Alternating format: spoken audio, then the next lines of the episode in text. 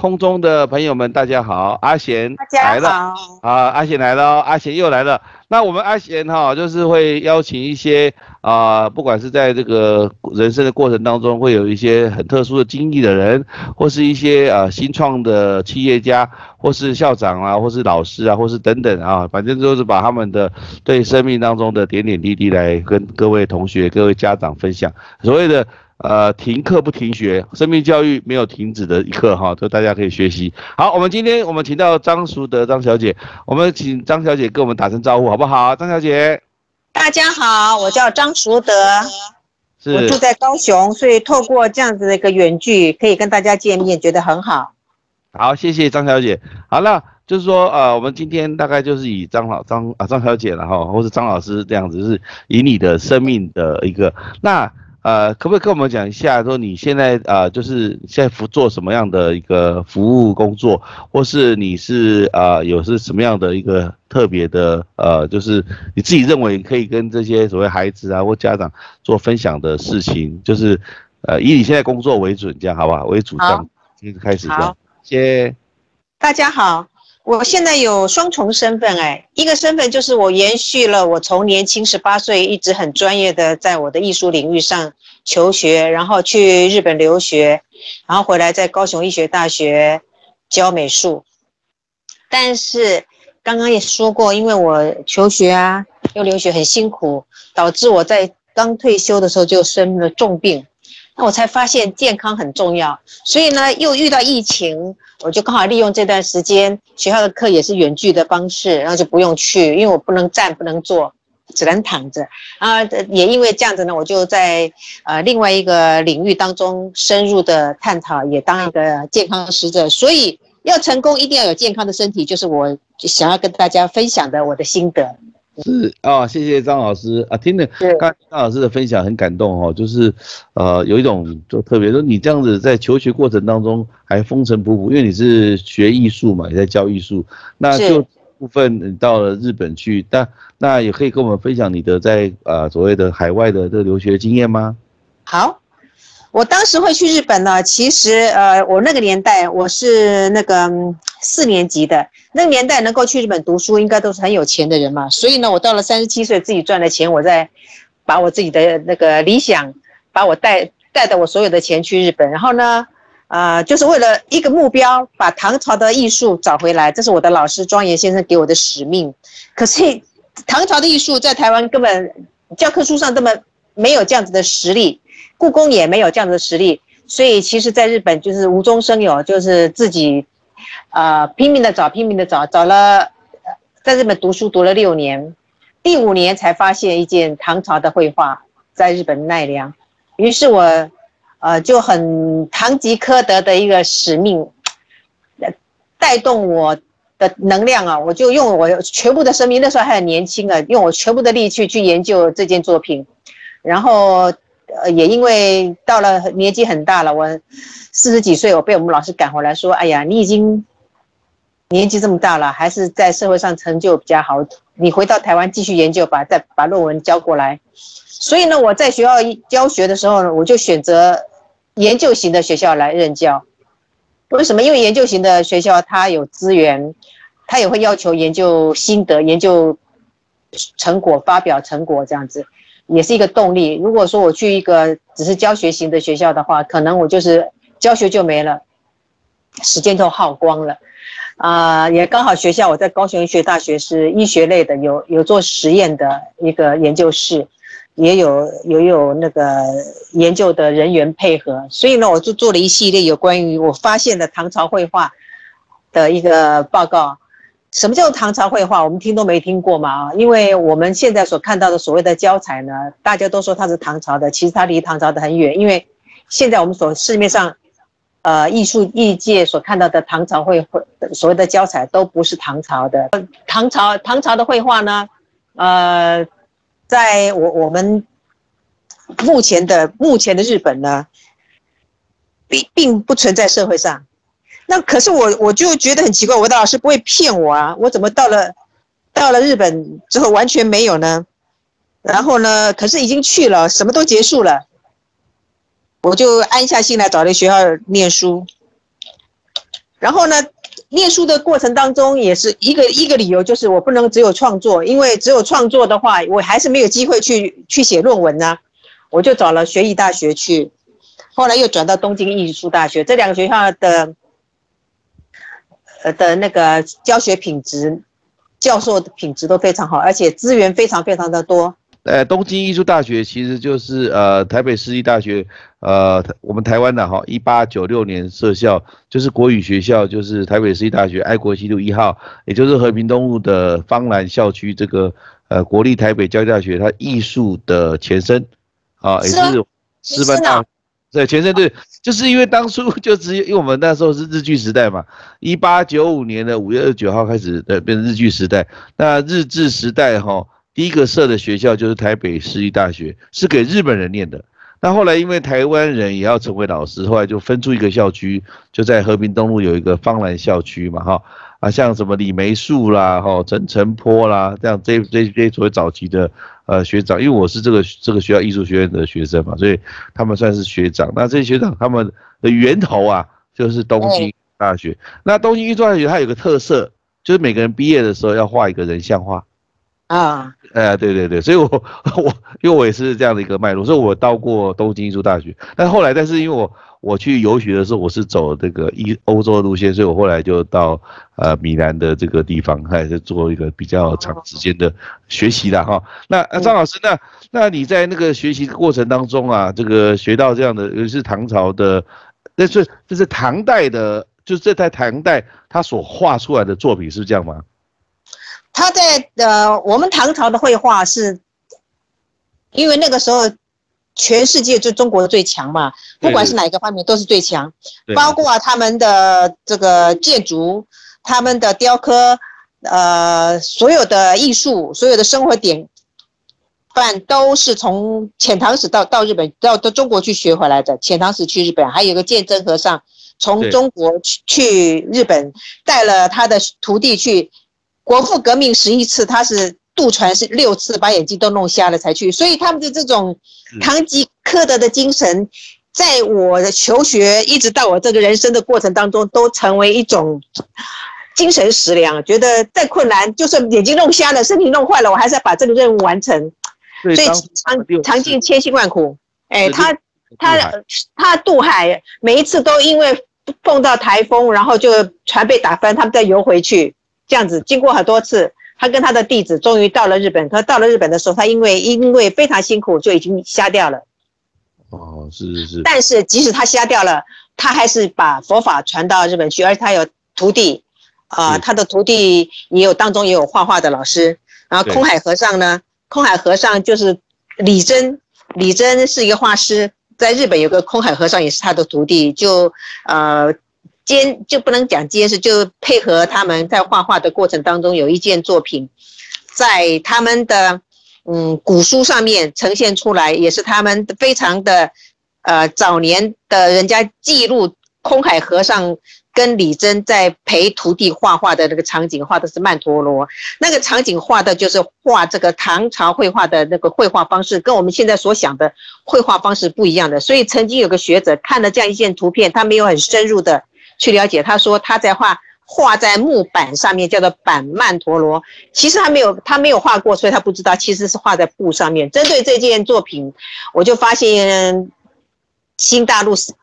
的一个喜悦，我写了一篇论文到日本去发表。回台湾以后回日本去发表，那发表的时候，学校的呃教授看到我的发表，就觉觉得非常了不起，而且也在日本造成一个蛮大的。蛮大的一个回响啊，可是呢，这种东西是在我是在保存修复的活动去完成的，是，对，我知道。可是艺术的保存修，对，保存修复的那个领域那个协会里面完成的。可是这件事情呢，在台湾并不受重视，因为台湾根本就不要唐朝的东西嘛。可是呃，可是这我觉得有的时候不是有有没有用的问题，而是你做了有没有做到自己心中想要的这个理想。所以虽然我的理想我我做到了，呃，并没有，并没有的让我从此以后呃获得多大的重视啊，我觉得不是这么重要的事情，呃，还是这个理想在我的心目中是我姐，我刚我从日本回来的时候呢，我姐姐去机场接我，问我什么感觉，因为我去了六年，我说死而无憾，好，所以 可以死了，可以死了没有关系，我死了没有遗憾的这样子，因为我人生。啊，我我是这样的哈，因为呃呃，我所了解，我们在美术领域有个古美术，古美术这个里面，其实呃，就如果说假设那个作品是就唐代当代的呃真迹的时候，它其实就是古美术的一环，这样对吧？它其实也是古美术的一环，是古美术，对对，因为是古代嘛哈。那我所知道就是整个哈，就是以以中国的整个历史来看。在因为在隋朝之前，因为五胡嘛哈，五胡我们说五胡乱华，但是其实那个时候有很多中原的人，他除了这个说往南迁移啊，后来造成所谓客家文化这种客家族群以外，他有一部分人他是往河西走了，就是因为汉朝的时候啊，这个张骞出使嘛，所以河西的治理哈，就是武威、张掖、酒泉、敦煌，包括那个山上有一些石窟等等的，都是后就是武梁时代。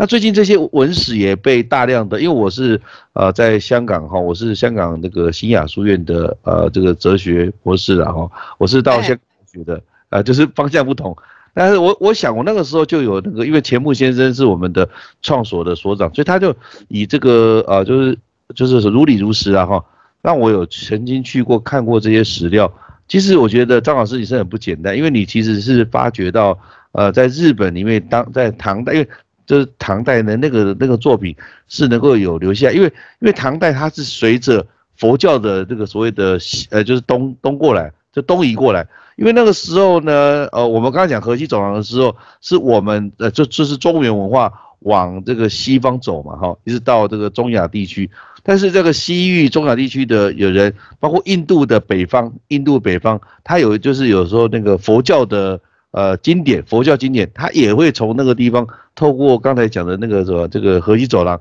它又在那个地方就变成就是五味那个地方就有一些经文经典，就是像佛教的经典里面最早的那个是从西域过来的高僧呐，高僧。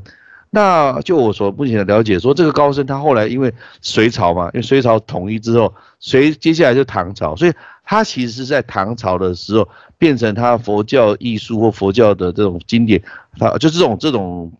巅峰啦。所以你你的你的你的研究是顺着整个哈，就是整个欧亚大陆的一个大型文化里面的一个脉络，因为因为这个我因为我刚才讲那个六次渡渡海，我是不太了解它过程，我知道它渡海。但是我到日本去看过的时候，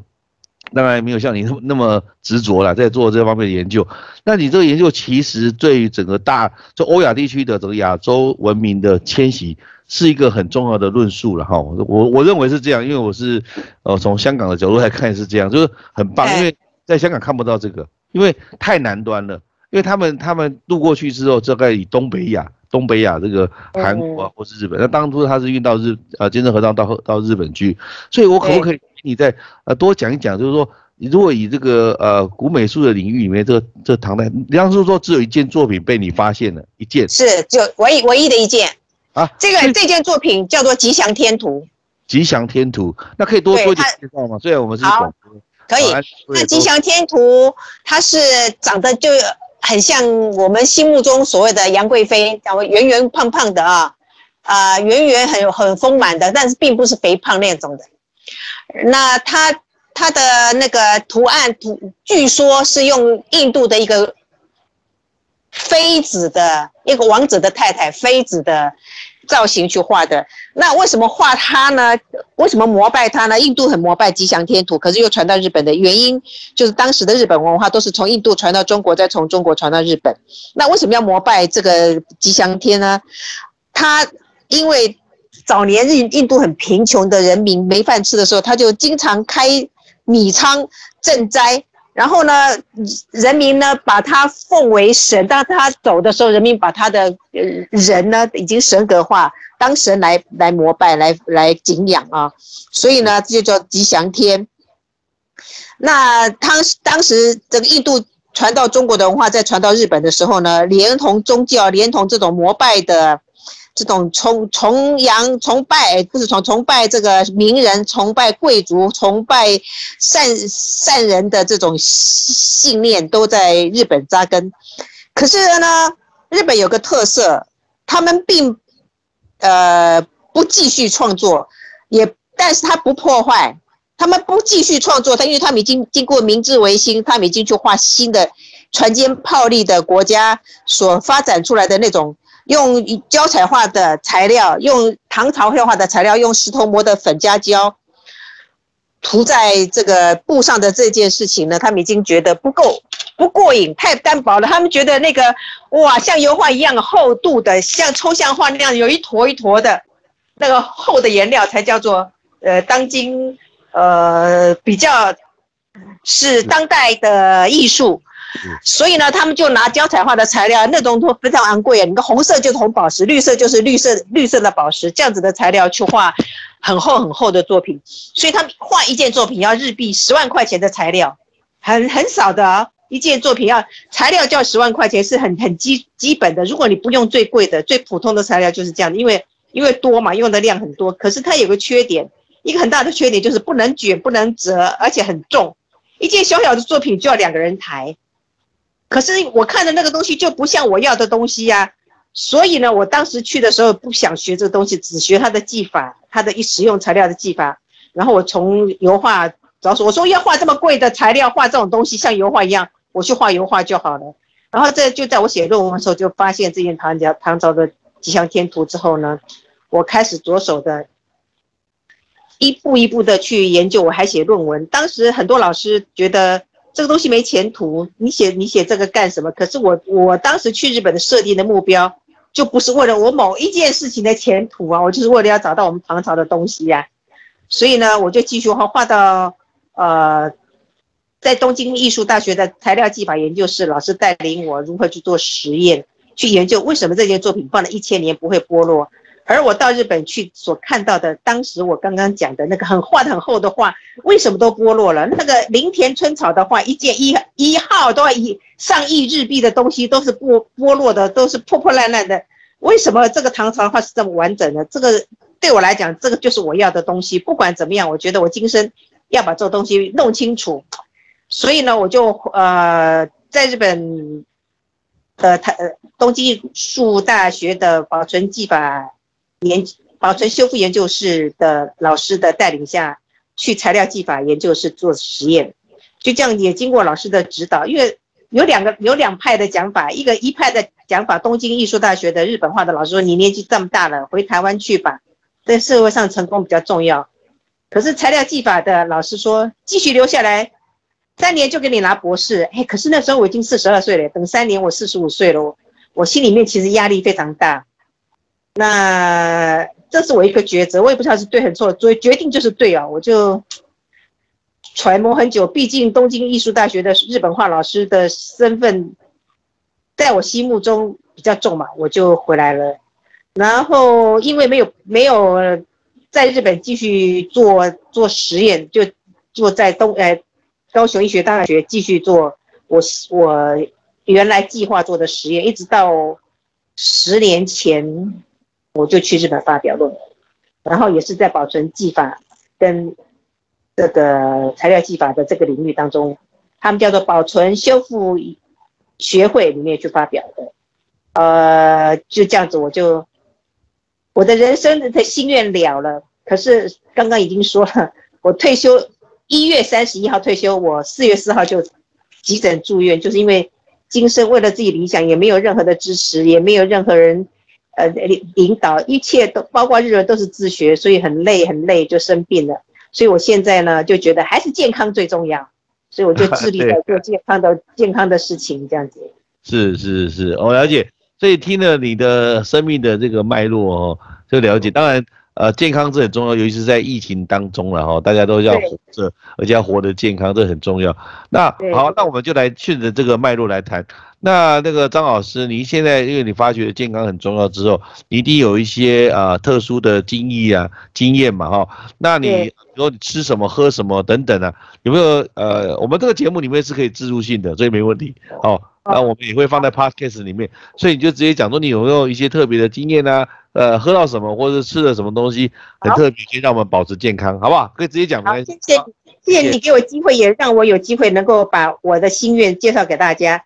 我呢，因为生病，我躺在床上，什么都不能去，连医院都不能去，因为我是高一的老师，医院也不让我去，说会影响我将来，万一被圈裂了，就叫我在家里面不要不要去医院。我就在家躺在床上，到处去找一找良方，就有人推荐我有很贵的，一包要也是八万块的那种啊，一套要八万块钱的，可是实在很贵，都差点买了。就有人跟我说他有几千块钱的东西，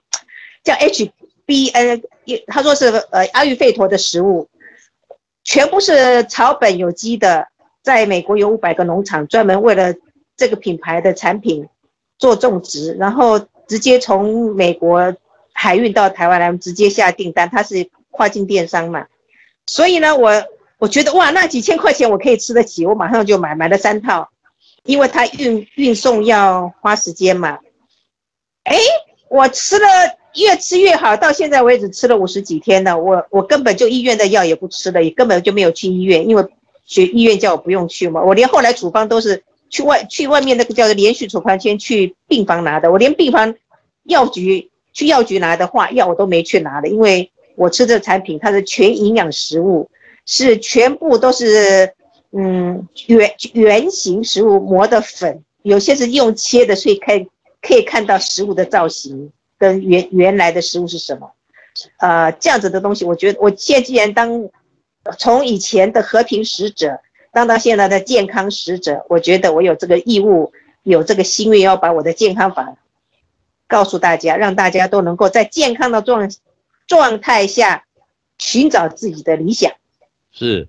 那张老师，你这五十几天的体验哈，从呃有没有一些比较特别的？就是从刚开始啊，你这样体验这种所谓原原型比较呃最初的这种的这种植物吧哈，这种植物所磨成的粉啊，或是很圆形的，就我们一般书我们叫圆点书了。那可能食物也可以叫原点的食物，这样其实没有经过一些其他的来化学啊或什么都没有。那你可以我们体验这五十几天其实蛮特别的，有没有什么样的那个心得啦？可以做一个分享这样。我我的使用心得就是我刚开始的时候，因为骨质疏松症是很痛，它很痛，它那个痛法就好像拉伤一样，因为我一直在做拉筋的动作，我以为是我拉筋拉伤了，结果呢，呃。医院的诊断说这个是骨质疏松症，我真的好惊讶，牙都要掉下来。什么拉筋痛痛的感觉，竟然是骨质疏松症。然后呢，我自从吃了这产品之后，就是它有各方面身心灵的啦，提供你身体的，提供你心灵的，甚至连心脑袋的呃营养它都给啊，连精神病都吃的有有营养，吃的这营养都会改善的这种这种食物。刚开始的时候呢，我吃吃之前是吃药，不吃药就是痛，痛到那个会尖叫，在医院我会哭出来啊，打针比比我的痛还要痛，那个打止痛针非常痛。然后我吃这个产品之后呢，我开始哎觉得疼痛感从九十八十八十九十这样子慢慢降下来，因为我吃医院的药的时候已经从一百痛到八九十了，再从八九十慢慢降。一个礼拜就痛到剩下百分之五，可是是整整天是不能睡觉的，因为整个背啊都烂掉了，像长痱子一样。可是因为每个毛孔都长痱子，就变烂成一片，而且干了以后要长第二次，别人看了会害怕。可是因为我我觉得这个痛啊，我知道是反应嘛，我觉得这个痛比我骨质疏松症的都痛。我还能接受，因为我觉得它是会好的。骨质疏松症时候的痛是不会好的，我都快要打骨泥了。然后我就接受，我忍受我侧身痛，侧身睡觉睡了二十天。后来那个那些像烂掉的东西，一片一片的、一块一块的就结痂掉下来，现在就很干净了。所以我介绍我的同事吃的，我同事跟我非常好，就是帮我做实验的同事，他都从小就不吃饭，爱吃冰。就搞得现在身体常常要去复健，常常要去医院看，还有晕眩症。我推荐他吃，我说我推荐你吃，我就有责任，因为我知道你会跟我一样的反应。所以他当有反应的时候，我之前我就已经问他了，我就会问他你有没有反应啊？他说我今天的，我问他的那一天他去医院看医生，我算时间嘛，大概什么时候会有什么反应？他说他去医院看医生，我说你不要再去了，因为医生一定跟你说你欧北架。我说你相信我，我才把我的照片通通给他看了，是蛮私密的照片，他就相信我了。他本来就相信我不会害他，因为我很感谢他嘛。当然是不会害他，他帮我做实验，我怎么可能会害他？是。然后，然后他到现在为止也就很听我的话，好好的吃。然后所有的肩颈的部分呢，我会长一颗一颗的像疹子一样。为什么我在日本读书的时候，我们都比赛啊，看谁能够维持一个动动作越久，就表示他越勇啊，真的很傻的年轻人，年轻人怎么傻成这样？觉得自己很用功就是很光荣的事情，为了艺术死都愿意那样子。我们就每天同一个姿势趴在那画啊，画到吃饭也同一个姿势，当然回家都要去路上去他们整骨院，他们日本叫 s e k o z i n 就是我们这个叫叫做什么指压按，也不是指压按摩，是完全是整骨的 e o z i n 整骨院去。去把骨头调回来，要不然第二天就爬不起来这样子。状况 真的像呆子一样，觉得年轻人真的不能不能够用生命去换成就，一定要在健康的状况下去去去求得成就。对。然后然后现在长期我的我的手啊都伸开来，像扭毛巾一样左右转了，怎么转都不会好，已经十几年了，都是这样子。我吃了这产品之后，肩膀、脖子、手。都长长疹子啊，丑的要命。人家看到的，我不出门，刚好疫情不出门，来我家看到，然后就觉得像胎哥一样，那我很那个表情，好像我会拉力头，会拉力会会传染给他，吓死了。可是那种状况也差不多二十几天，那结痂都一片片掉下来，现在也肩颈就很松软了，很好。所以我觉得这个产品，呃，给我这么大的好处，所以我愿意为他去推广，当他的健康使者。是是是，那。张老师从和平使者到健康使者哈，因为我们节目也到尾声，呃，因为我们最主要是从生命来谈生命，说生命来影响生命这样，啊，就生命来讲，因为你的生命其实是听起来是很特别而且很精彩的。那啊，可不可以给我们这些二十岁到四十岁的年轻人，呃，一些建议来作为这个今天节目的尾声这样子？呃，节目的尾声就是刚刚我已经说过，你一定要在健康、身心平衡。身心灵平衡、身体健康的状状况下去追求自己的理想，追求自己的理想，有的时候不见得是你会赚到钱的。我就没有因为这样赚到钱，我是靠薪水生活哈。是，但是我觉得一个理想在心目中的理想，呃，如果能够能够达到，是一件非常死而无憾的事情，因为那个死，你看死都可以了。因为心目中内心有这样子一个理想，死而无憾的那种感觉啊，觉得是一个非常有价值的一个经的经历。是啊，我们刚刚听我讲说，我和平使者要还要跟大家报告一下，什么叫和平使者？我是两岸的和平使者的原因，就是因为我画大熊猫，成为他们的代言人。整个中国的一一只大熊猫会表演马戏的，我是他的代言，而且也因为我研究了胶彩画，唐朝的绘画，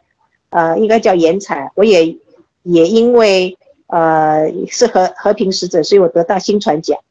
呃，有的时候呃成就成就不是用金钱衡量，得了奖我也没有因为得这个奖赚到钱，因为新传奖它就是一个传承，啊奖励我能够呃找到唐朝的绘画，也奖励我在学校教学的经验，也奖励我在这个两岸和平的这一块用我的艺术来达成和平的这个诉求。所以给我得这个奖，我是全球中华文化艺术新传奖第二十七届，是二一呃二零四届，讲错二四二零一七年二零二零一七年二二零一七年的第二四届全球中华文化新传奖的得主。那我觉得很很感谢，就是这些评审们看到我的存在，啊因为我在通识教育中心啊，艺术界好像。呃，不很重视，人家说哈，你不是美术系啊，就哈，就是一句这样子的哈，这样子。可是得到新传奖，就说哦，哈，跟从啊到哦，就是一个理想。理解理解，所以我们有时候用说在乎人家呃口上的那些呃点点滴滴啦，还是要把自己的生命过得很精彩，然后活着活下去就对了，活着才有话语权。对对对，活着为了自己的理想达成，最后。我还是健康建议大家还是健康第一，然后把理想完成，不管它是不是能够让你赚到多大的财富，我觉得就是健康理想加健康，健康健康搭配理想，是就健康的活下去，这样对不对？好，那我们今天的节目阿贤来了，很高兴的能够来呃专门来访问这个张淑德张老师，也因为疫情呢，才能够请这个高雄的张老师能够在线上跟大家见面。好，那谢谢大家了，谢谢各位，谢谢，谢谢大家，谢谢，谢谢，拜拜。拜。